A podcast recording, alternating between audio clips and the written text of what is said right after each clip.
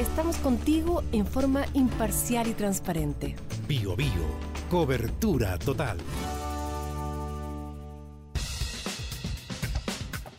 Jueves de febrero bisiesto y comunicando días con JC Rodríguez. Verano 2020 en el show de noticias. Podría ser peor.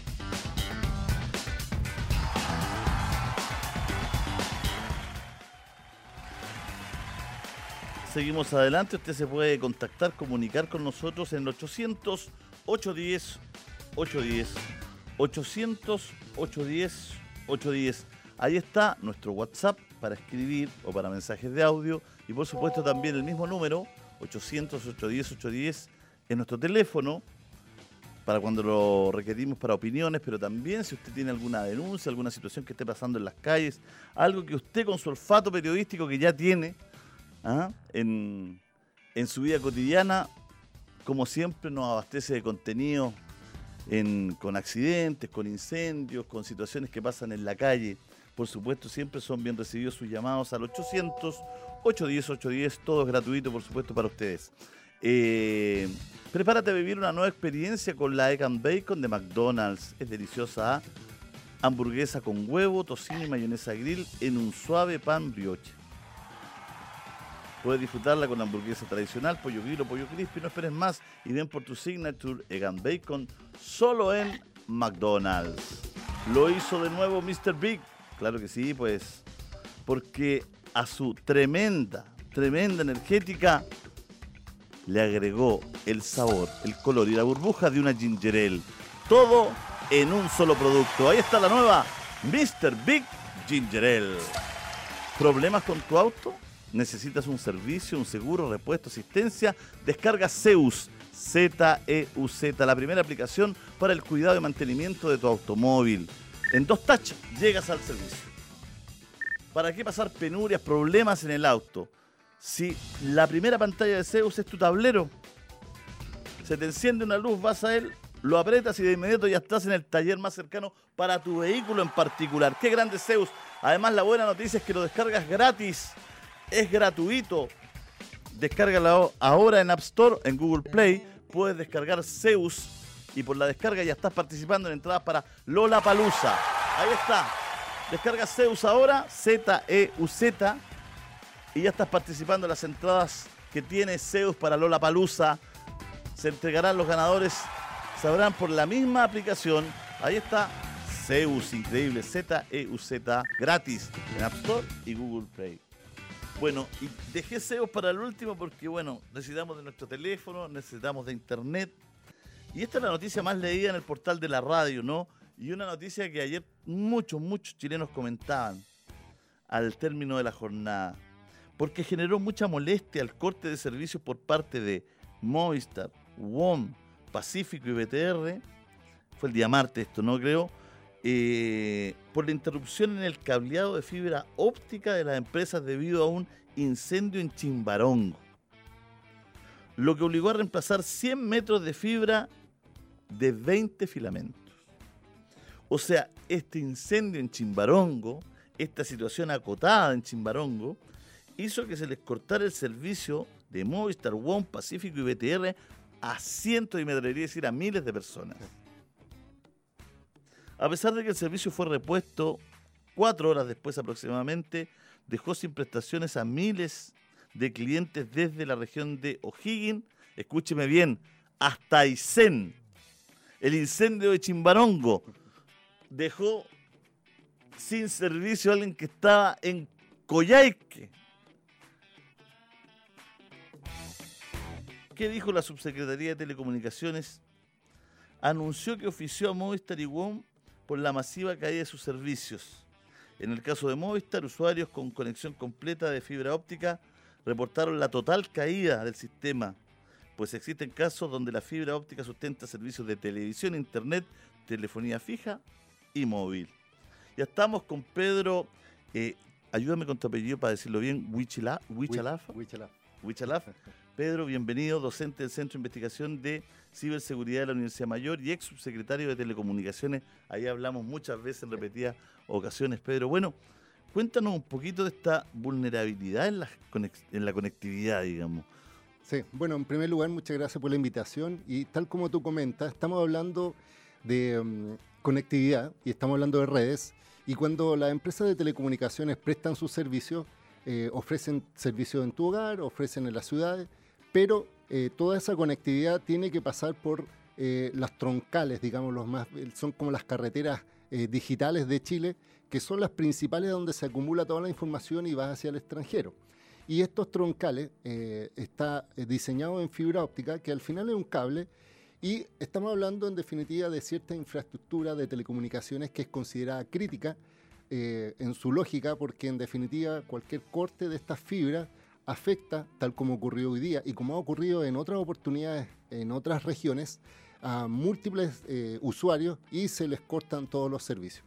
Y también ocurre que eh, las empresas de telecomunicaciones comparten de repente la misma fibra óptica entre ellas para abaratar costos y eso produce vulnerabilidades porque, o debilidades, digámoslo así, de tal forma de que una circunstancia tan poco, digámoslo así, doméstica, por ejemplo, un incendio, o a veces ocurre que un, vehículo choca un poste y se corta el cable y afecta, tal como tú lo decías, imagínate, personas que viven desde eh, O'Higgins hasta Coyhaique, y eso eh, ocurre permanentemente. Entonces, una de las dinámicas que siempre eh, se ha reclamado en cierta forma es por qué no considerar eh, dentro del servicio de telecomunicaciones la fibra óptica, las troncales, como un elemento indispensable para los servicios. Y esto pensando que fue un accidente, o sea, un incendio que puede ser eh, accidental o provocado, pero no, no, tiene por finalidad afectar esta fibra óptica. Claro. Entonces, hoy día, sobre todo cuando estamos hablando de estallido social, y hay una discusión en el proyecto para establecer infraestructura crítica, incluso para que militares custodien cierta infraestructura, se olvidan de esta fibra óptica que hoy día es indispensable y que cualquiera eh, podría afectar, en este caso, a miles, si no cientos, de chilenos en sus servicios de telecomunicaciones. A ver, eh, te, puse la palabra al principio de la conversación, quiero retomarla. ¿Somos vulnerables en esta materia? Mira, es que efectivamente eh, tienes que pensar que estos son como las carreteras principales. Entonces, digámoslo para hacerlo lo más simple posible para las personas que están escuchando la radio. Cuando uno viaja, por ejemplo, de Viña a Valparaíso, a Santiago, está la ruta 68, que es la principal. Imagínate que se corta esa ruta por cualquier razón. Hay algunas alternativas muy lejanas, pero en definitiva que pueden hacer que la gente de Santiago pueda ir a, Valparaíso. Eh, ya sea por el norte, hay otras alternativas, Casablanca, ahí se busca. En cambio, cuando eh, existen algunas troncales mayoristas, eh, sucede que eh, hay este corte y no hay alternativa, no hay una redundancia que se denomina. Porque por términos prácticos, en ingeniería cuando las empresas instalan estas fibras troncales, siempre hacen una figura que se llama el 1 más 1, es decir, instalan una fibra y de respaldo colocan una segunda. Pero por una cosa de que no hay una norma técnica de instalación, muchas veces la instalan a solos metros de diferencia, por ejemplo, colocan un cable y colocan otro muy cerquita, entonces, si se corta eh, ambas, como ocurrió ahora, un doble corte de fibra óptica, no hay redundancia. Entonces, las buenas prácticas internacionales de instalación de fibra óptica señalan que una se instala en un lado y la otra tiene que tener una distancia de, no sé, varios kilómetros. Para que no lo haga el mismo incendio, el mismo accidente. O el mismo accidente. Entonces, y esto ocurrió, mira, solo para recordar cuando hubo este aluvión en el norte, en Copiapó, sucedió exactamente lo mismo. Cuando eh, llegó el aluvión, arrasó con todo lo que pasaba por ahí y había una fibra óptica que estaba en un poste, así como colgando, y había otra soterrada, es decir, que estaba enterrada y ambas fueron eh, destruidas y por tanto hubo un corte. ¿Cuál es lo que llama la atención acá? Eh, y solo para hacer un poco de, de memoria. Cuando hablamos de telecomunicaciones, sobre todo para el futuro, siempre tiene que haber políticas públicas de los gobiernos que son transversales. Independiente del tipo de gobierno, todos vamos a querer, obviamente, tener mejores servicios, continuidad y el órgano regulador quien fiscaliza de que eso ocurra es la Subsecretaría de Telecomunicaciones. La Subtel. Y tiene herramientas. Hoy día, por ejemplo, después del terremoto, del terremoto del año 2010, se estableció que las antenas de celulares, algunas, tenían que tener algún tipo de redundancia en cuanto a energía y en cuanto a conectividad, de tal forma de que si hay un sismo, un maremoto, o tsunami, o volcanes, o lo que suceda, pueda seguir continuando la comunicación en, antenas que son más críticas, digámoslo así. y se llama infraestructura crítica de telecomunicaciones. Pero la fibra óptica no está considerada como infraestructura crítica y por tanto usted no tiene una regulación específica. Sin embargo, eh, y esto lo digo por historia, eh, habíamos avanzado hacia eh, una, regulación de un decreto que se iba a presentar en Contraloría para que, para que las empresas de telecomunicaciones tuvieran la obligación de establecer estas troncales de fibra en lugares diferentes, distanciados, con redundancia, de tal forma que no se generen estos problemas. Y resulta que la historia ha demostrado que al menos en esta administración estos reglamentos lo han presentado, pero lo han retirado de Contraloría y no han avanzado en establecer, en este caso, con certeza, un resguardo de los derechos de los usuarios. Y al final pasa que lo único que hace la subteladora es mandar un oficio, pedir compensaciones, que según la ley las compensaciones solo ocurren después de más de seis horas de interrupción. Entonces, si el corte fue cuatro horas, no hay ninguna compensación para los usuarios. Y eh, lo que nosotros mencionamos en general es la duda y lo que tendría que haber es una regulación, no, insisto, no con militares custodiando, pensándolo solo en un estallido social, sino que pensando en situaciones domésticas, en situaciones que no son, eh, en este caso, provocadas por el hombre, puede ser provocadas por la naturaleza, pero obviamente que le den ciertas garantías ah, y sobre todo con las nuevas tecnologías que se vienen en el futuro. Dice Ana de Talagante, que lleva dos semanas y media sin teléfono e internet. Entiendo que se robaron el cable, dice. Sí. Pero el cable no tiene contingencia, por tanto seguiré con mi servicio cortado. Quizás por cuánto tiempo. ¿Quién responde por el servicio? Mira, ahí ocurre que en situaciones más eh, puntuales, o por ejemplo estas zonas que son consideradas eh, rojas, digámoslo así, porque son poblaciones más vulnerables, donde muchas veces se confunde el cable de fibra óptica con un que, no tiene cobre, digámoslo así, con algunos creen que tiene cobre, y por tanto hay cortes de, fibra pensando de que pueden vender el material pero no les sirve de nada. Y resulta que las empresas, por un tema de, costos, eh, no, no, continúan proveyendo el servicio hasta que no hagan la eh, reparación. Y muchas veces, eh, como son sectores más vulnerables, de menores ingresos, probablemente la empresa no tiene el incentivo como para reparar tan rápidamente. Imagínate que esto ocurriera en una zona residencial acomodada de Santiago que se le corta la conectividad, obviamente que todos saldrían a, exigir eh, la conectividad inmediata. ¿Qué es lo que ocurre? La empresa debe responder, pero en, teoría la Subsecretaría de Telecomunicaciones debería eh, tener al tanto de este tipo de corte y exigir. Porque por ley, si tú estás pagando un servicio de telecomunicaciones, no te pueden cortar el servicio y tienen que dar eh, continuidad eh, sin perjuicio obviamente de las indemnizaciones que puedas tener. Pero imagínate, dos semanas eh, te pueden indemnizar todo lo que quieras, pero son dos semanas que quedas desconectado. Entonces, hoy día el valor de la conectividad es mucho más que solamente la indemnización que puede ser otorgada. Entonces, lo que ocurre es que ahora, por ejemplo, em, sobre todo en este tiempo donde hay temporada de incendios, donde hay más circunstancias de posibles eh, eh, efectos sobre, por ejemplo, el tránsito de fibra óptica o de cables de telecomunicaciones, yo creo que las autoridades deberían tener más eh, responsabilidad y no tan solo mandar oficio, porque un oficio es simplemente pedir explicaciones. Un oficio se va a demorar dos semanas en responder y le van a decir, sí, fue un corte de fibra y listo. Pero la pregunta más bien de fondo es, ¿y qué se hace? ¿Cuál es el cambio normativo? Si es tan fácil, no es necesario hacer una ley y, insisto, esto es una responsabilidad que eh, fue heredada eh, para la administración actual y ha pasado este tiempo y no se ha dado una respuesta de por qué el reglamento que ya estaba listo en Contraloría para ser aprobado, donde se le iban a imponer obligación a la empresa, fueron retiradas y continúa la gente obviamente siendo vulnerable frente a cualquier circunstancia como esta. Pregunta a un auditor que vive en Curicó, pero que es argentino, que vivió mucho tiempo, dice que en Argentina va toda la fibra óptica bajo tierra, en tubos plásticos. ¿Por qué esto no pasa en Chile? Dice. Exactamente por lo mismo que te menciono. Eh, no existe una definición técnica de cómo se instalan las redes de fibra óptica. Y hay países, por ejemplo en Alemania y en otros países, donde han exigido que todas las eh, conectividades de fibra óptica, que son, insisto, los troncales, tienen que estar soterrados y tienen que estar obviamente eh, con mayores, eh, y eso le da mayor medida de seguridad. Sin embargo, aquí en Chile, como no está considerado como infraestructura crítica, nos puede la autoridad, entre comillas, eh, obligar a una empresa a soterrar. Y eh, Contraloría en su momento ha dicho que si en algunos casos, por ejemplo, un municipio está realizando una limpieza de cables y quiere soterrar los cables, según la, y ya están desplegados, eh, en teoría la Contraloría dice que el municipio le tiene que pagar a la empresa de telecomunicaciones el, la instalación de, aéreo a soterrado.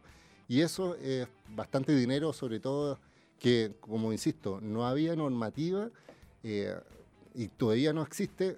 Obviamente las empresas se van por el camino más fácil que es ponerlo en los postes. Entonces, al final uno ve un cable, piensa que es un cable eléctrico y no, es un cable de telecomunicaciones y probablemente, como te decía, cualquier accidente, choque, alguna persona que por ocio llega y corta, produce al final un efecto eh, dominó que produce que todas las personas que están desde el centro hacia el sur, porque la conectividad va en ese sentido, es como una ola que va hacia el sur, eh, obviamente quede desconectado con todos los perjuicios que ello conlleva. hay mucha experiencia de la gente acá. Eh, ¿Qué es lo que propondrías tú como para mejorar, para hacer eh, más segura toda la red?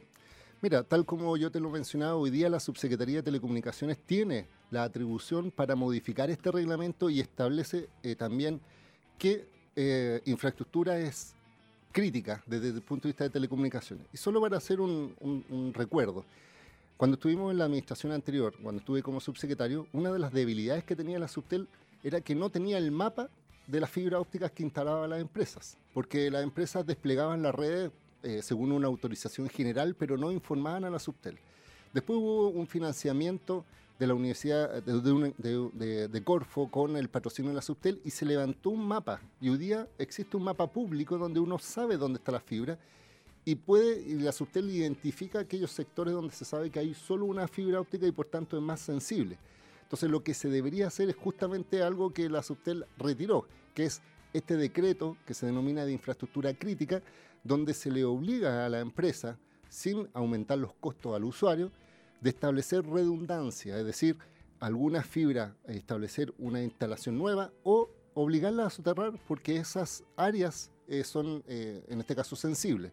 Entonces, más que avanzar hacia infraestructura crítica, pensándolo, insisto, en custodia de militares, que es una cosa eh, que se está pensando en una acción de social, digámoslo así, o se criminaliza en cierta forma esa figura, puede suceder situaciones como las que hoy día ocurren, incendios en, esta situación y que afecta. Entonces, el llamado que se hace es que se continúe con las políticas públicas, que se siga eh, pensando en mantener, insisto, la infraestructura crítica que hoy día es esencial, no tan solo para hablar por teléfono, sino que para todas las conectividades, para los bancos, para los servicios de salud, eh, etcétera entonces, en definitiva, la regulación es posible sin hacer ningún cambio y simplemente con voluntad.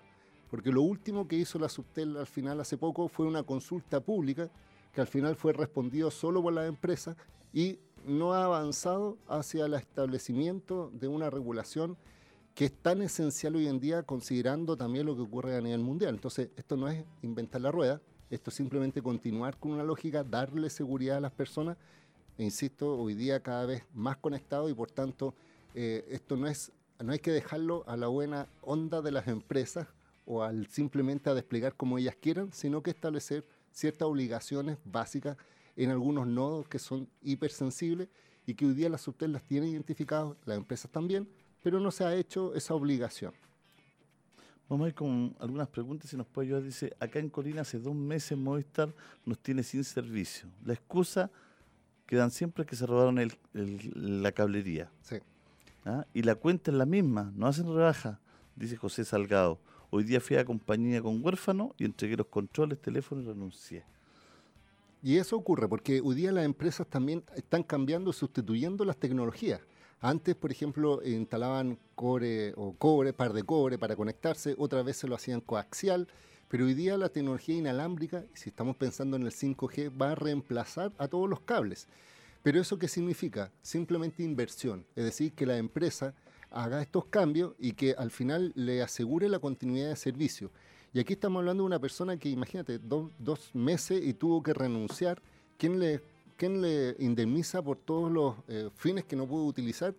Y, por tanto, y la Subtel probablemente va a resolver acogiendo y se va a hacer un cálculo menor, pero aquí estamos hablando de poblaciones, estamos hablando de lugares, estamos hablando de circunstancias que las empresas podrían avanzar hacia una lógica de despliegue más efectivo, pero obviamente se requiere un regulador pensando en el usuario y no pensando en la empresa, porque si tú dices, ¿por qué no le han establecido aún las obligaciones? Porque eso puede ser un costo para la empresa, pero en definitiva, ¿a quién tiene que defender la Subtel? No, y ese momento tiene que llegar. Vamos a hacer el corte, son las 17 con 30 minutos y vamos a volver de inmediato. Estamos con Pedro Huichalaf, docente del Centro de Investigación en Ciberseguridad de la Universidad Mayor, pero es ex subsecretario de Telecomunicaciones. Vamos y volvemos. ¿Sabías que si tienes FONASA puedes realizarte tus exámenes de Papa Nicolau en CONAC? Accede a un servicio de calidad con el mejor equipo humano y con un precio al alcance de todas. Y si perteneces a ISAPRE, también el precio copago es equivalente a bono FONASA nivel 2. Consulta médica es de 5.900 pesos y PAP 4.350. Reserva tu hora en www.conac.cl o llamando al 22 347 4000. CONAC, Corporación Nacional del Cáncer. Bio Bio, la radio. 10% de descuento para que sigas viajando en verano. En Tourbus tenemos más descuentos para que sigas viajando durante todo febrero. Súbete al bus de Chile y obtén un 10% de descuento en tus pasajes. Conoce más sobre esta promoción en tourbus.cl. Tourbus, el bus de Chile. Pieza y fachada de Cerecita presenta Colores que hacen bien. ¿Cuál es tu color? Si te gusta el blanco, tendrás un color limpio, puro y luminoso. Tiene el poder de agrandar los espacios y resaltar las texturas. Protege y embellece tus espacios con los colores de pieza y fachada de Cerecita, con tecnología biotech que evita la proliferación de hongos, bacterias y algas. Conoce más en cerecita.com. Cerecita, colores que hacen bien. Bio Bio, la radio, con la ruta de los festivales. Este 7, 8 y 9 de febrero, a partir de las 20 horas, Festival Pop Lírico Quillón 2020, en directo desde la Laguna Avendaño. Vive este verano con la ruta de los festivales de Bio Bio, la radio, cobertura total.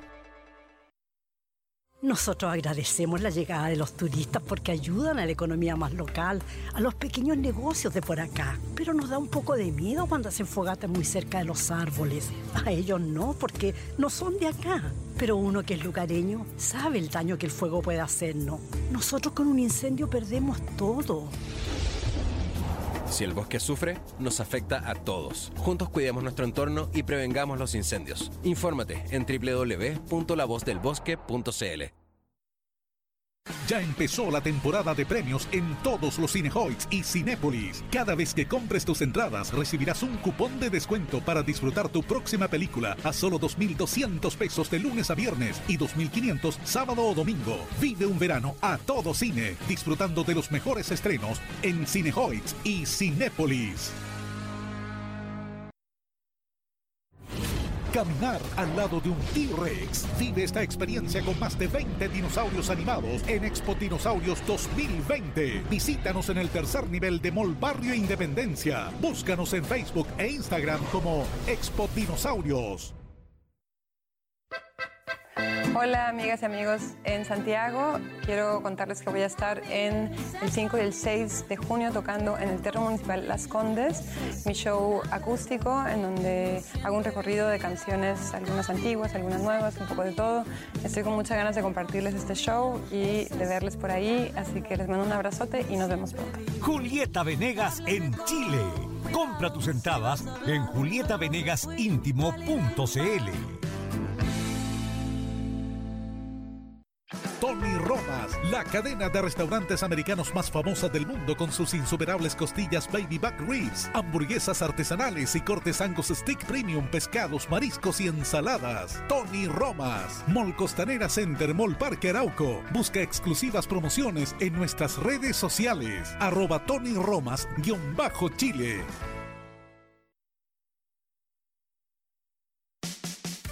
24 horas al día para informarte y compartir opiniones. Bio Bio, la radio.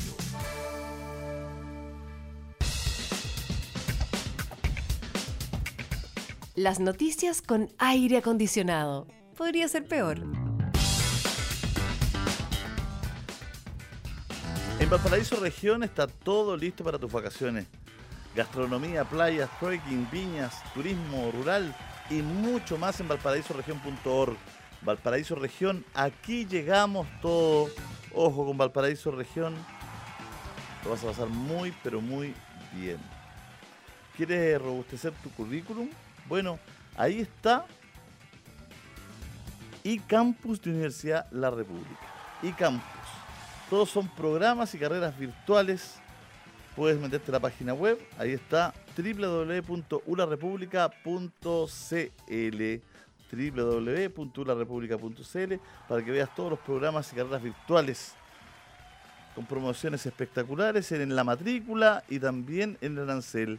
Y Campus de Universidad de la República www.ularepublica.cl Hay un sitio de viajes que causa furor, turismocity.cl. Turismo City compara el precio de todos los sitios de viajes y aerolíneas y te permite saber cuál tiene el mejor precio. Además, te alerta cuando hay vuelos muy baratos. Ingresa ahora a turismocity.cl o descarga la aplicación turismocity.cl. Si andas en busca de tu primera joyita o simplemente quieres renovar tu viejo auto, anda a Parque Automotriz Cabrera y ojo porque pensaron en todo. Por eso también tienen alternativas de financiamiento porque Automotriz Parque Automotriz Cabrera te espera en Avenida Gabriela 03211, un costado de Autopista Acceso Sur de 10 a 20 horas. Entra a parqueautomotrizcabrera.cl para que veas el lugar. Es gigante, ¿ah? Desde un citicar hasta una camioneta para trabajo, Ahí puedes encontrar en Parque Automotriz Cabrera. Estamos conversando con Pedro Huichalaf, hoy día docente del Centro de Investigación de Ciberseguridad de la Universidad Mayor y ex subsecretario de Telecomunicaciones.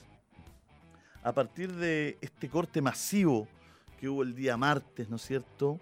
Nos sentimos vulnerables. ¿Qué pasa? Pedro, hay algo que arrojó que mucha gente no sabía, pero que, que después de este corte nos enteramos, ¿no es cierto? y que me gustaría que abordáramos, eh, que nos contaran un poco, porque se cortó un paquete de fibra óptica, pero se cayó Movistar, One, Pacífico y BTR. ¿Por qué comparten tantas compañías un paquete? ¿Eso es legal? ¿Lo hacen para abaratar costos? Me, me, me, me imagino, pero está regulado. Cuéntenos. Mira, eh, tú tienes que pensar que la tecnología de la fibra óptica es muy virtuosa. ¿Virtuosa por qué? Porque puede transmitir eh, gran cantidad de información, además múltiples servicios, datos, transmites datos, por tanto puede ser televisión, puede ser eh, telefonía fija, móvil, video, etcétera. Pero además tiene la particularidad o la posibilidad de tener muchas empresas sobre, montadas sobre esta infraestructura de fibra óptica. Por tanto, lo que cuando uno instala una fibra óptica como es un troncal tan grande y cuando uno tiene una cantidad de clientes eh, menor, tiene un espacio y lo arrienda, digámoslo así. Es como darle la posibilidad a otra empresa de ocupar tu infraestructura porque tienes un activo ocioso, digámoslo así. Entonces, como tienes la posibilidad y hay empresas que están cableando en, entre regiones, eh, hay empresas que están empezando a avanzar, entonces en vez de conectar regiones, simplemente arriendan el transporte para poder pasar por la fibra óptica de una empresa y hacen contratos donde te dan algunas garantías de continuidad. Pero ocurre, tal como tú lo mencionas, que el titular, por ejemplo, de esta fibra óptica era Movistar. Movistar era el responsable de ese trazado y eh, arrendaba a su vez, en este caso a WOM, a BTR, está también Mundo Pacífico, que es una empresa más local, y eso produce, como lo explicábamos, que el corte de una fibra afecta a todos los que transportan en general por ese servicio. ¿Qué es lo que deberían hacer las empresas? Tener sus propias redes, es decir, pero por un tema de economía simplemente dicen, bueno, tú tienes acá esta carretera e incluso se intercambian, aunque esto no es... No es eh, se parean, se parean. Se parean en el sentido de que en el norte, por ejemplo, Entel tiene una cable y le, le, dice, bueno, yo acá te dejo pasar, pero tú me dejas pasar en el sur y así eh, avanzan, porque no hay una regulación que le exija a que tengan sus propias redes Y es por eso que hoy día está tan, de, tan relevante el hecho de que haya infraestructura crítica. A mí no me parece mal ¿Mm? Eh, si, si es un sistema que ahorra, que es un sistema que, que hace más baratas las tarifas y todo, pero lo que me parece mal es que si ya estando en ese sistema no haya dos backups, digamos. Y eso, o sea, si, ya estamos, ya, ya van seis, cinco compañías por la misma carretera, puta, hagan un esfuerzo y hagan un backup tres kilómetros más allá. Pues, o sea, eso, mira, eso es lo que se hace a nivel mundial, donde hay países que establecen infraestructuras críticas, les dicen, mira, en tales zonas como no hay una alternativa, como hay empresas, o, exigen eh, contratos entre empresas, de tal forma de que si hay otra que tiene por otro lado, tenga un respaldo pasivo, en el sentido de que si se corta la fibra acá, puedan utilizar la infraestructura de la otra. El problema está en que eh, cuando no hay un organismo regulador fuerte que establezca estas condiciones, obviamente las empresas van a eh, entender que dentro de la normalidad nunca van a pensar que se les va a quemar un incendio, pero eso es más usual de lo que tú crees. De hecho, solamente como hacer un antecedente. Eh, la región de Magallanes, por ejemplo, se conecta con fibra óptica desde Argentina y es la única fibra que tienen y por tanto cuando hay cortes de fibra óptica en Magallanes eh, o en el lado argentino, digámoslo así, se paraliza toda la región. Y esto ha ocurrido en, determinadas circunstancias y es por eso que, por ejemplo, en la administración anterior también avanzamos hacia eh, financiar públicamente una fibra óptica que va eh, a unir desde Puerto Montt a Puerto William, el cual ya está instalado, que se está haciendo recepción de obras y en marzo va a comenzar.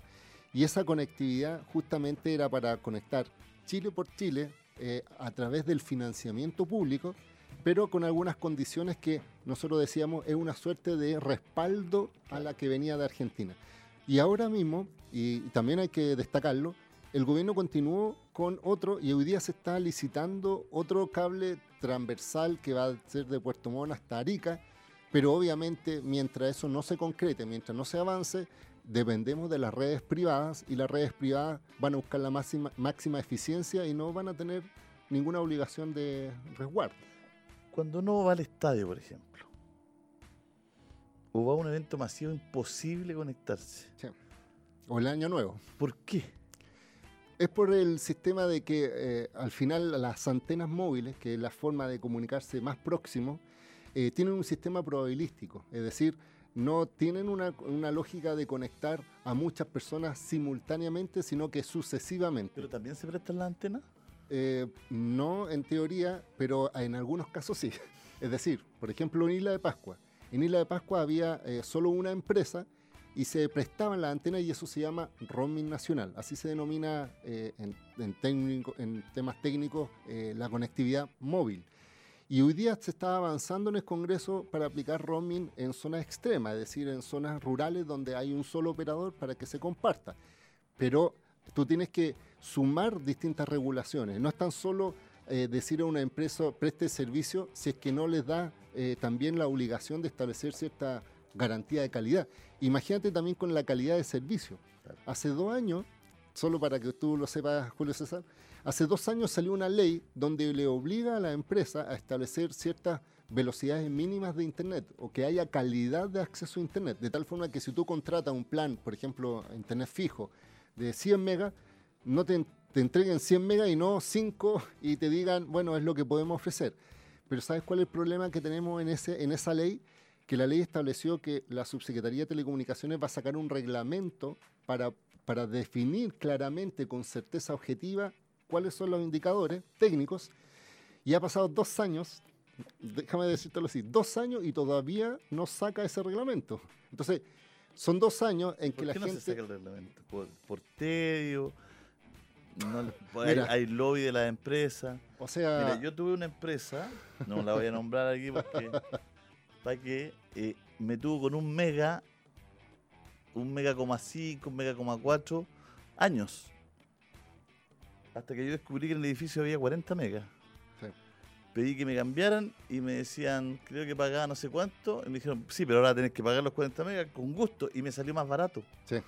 Pagaba más caro por mi mega, como 5 años, y ahora que tengo me lo cambiaron como a 39.40 porque no tengo fibra óptica en el edificio, me lo, me lo pusieron en la cuenta más barata. O sea, igual hay un mercado que todavía hay que regular mucho. No, porque eh, tal como yo te comentaba, las tecnologías han evolucionado y han sido más eficientes, eh, en el sentido de que antes eh, la velocidad lo usabas con cierta tecnología y han aumentado las velocidades y por tanto los precios han bajado. Pero a las empresas les conviene tener clientes que están pagando mucho y que están consumiendo poco. Ese es el negocio. Entonces las personas después se dan cuenta que hay ofertas mejores y con un precio menor y tú tienes que forzar el cambio de contrato, si no, no te lo van a hacer. Entonces yo creo que, la, tal como tú me preguntas, ¿por qué razón? Yo no estoy en los pies de la subsecretaria actual, eh, pero yo creo que la autoridad tiene que estar consciente de que si tiene un mandato legal y que va en beneficio directo a los usuarios, porque esto no es, no es a favor de las empresas, es a favor del usuario, tal como establecer medidas de resguardo de las carreteras principales, o sea, eso va en, garantía del país. Eh, yo creo que esto de que dejen pasar tiempo eh, y que no saquen los reglamentos, al final perjudican a todos porque están pensando y se están concentrando mucho, por ejemplo, en el 5G. De hecho, yo, yo, he mirado mucho a este gobierno diciendo, se viene el 5G, se viene el 5G, y gente dice, oye, con suerte tengo 3G acá y ya están hablando 5G. O sea, ¿qué pasa con el intermedio? ¿Qué pasa con mejorar la calidad? ¿Qué pasa con mejorar la redundancia? ¿Qué pasa? Entonces, al final esto es como un chasis. Al final tú puedes tener algunos sectores con 5G, pero va a tener el resto de la población. Y es por eso que uno dice que Chile está dividido en tres tipos de conexiones. Hay sectores eh, que tienen la conexión europea, hay otros sectores que tienen la conexión latinoamericana y hay otros sectores que tienen la conexión africana. Entonces tú dices, ¿y por qué no hay un estándar? ¿Por qué no se establece una obligación común?